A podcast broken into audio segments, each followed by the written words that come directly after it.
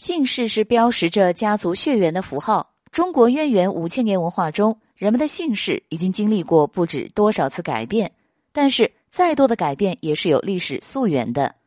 而且，中国所拥有的姓氏数量不像百家姓所说的只有一百个。据最近的《中华姓氏大词典》上记载，就有将近一万两千个。不仅有曾被追捧一时的二字姓，还有三字姓、四字姓，甚至还包括罕见的九字姓。但是，由于以前的阶级区分比较严重，其姓氏也有着皇族和普通人的区别。今天就介绍五个皇族血统的姓氏。看看自己能否成为皇亲国戚。首先是张姓，这在百家姓中也是一个大姓，出自古老的姬姓，这可是上古八大姓之一，是皇帝之姓，周朝的国姓，祖根是在河南濮阳，有近五千年历史。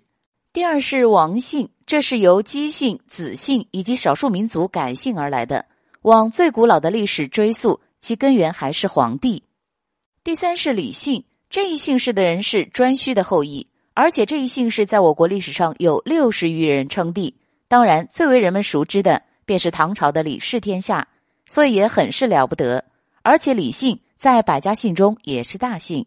第四是刘姓，这可是妥妥的帝王姓氏。据不完全统计下来，在中国历史中，刘姓称帝的就有九十二人，所建立的东汉、西汉、蜀汉。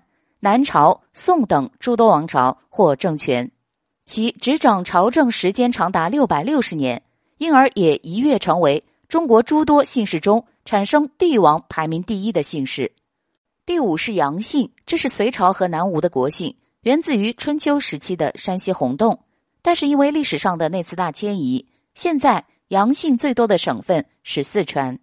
如此看来，是不是身边很多人都是皇族血统呢？毕竟，黄帝、炎帝、颛顼等算得上是中国文明的开始，我们都是炎黄子孙。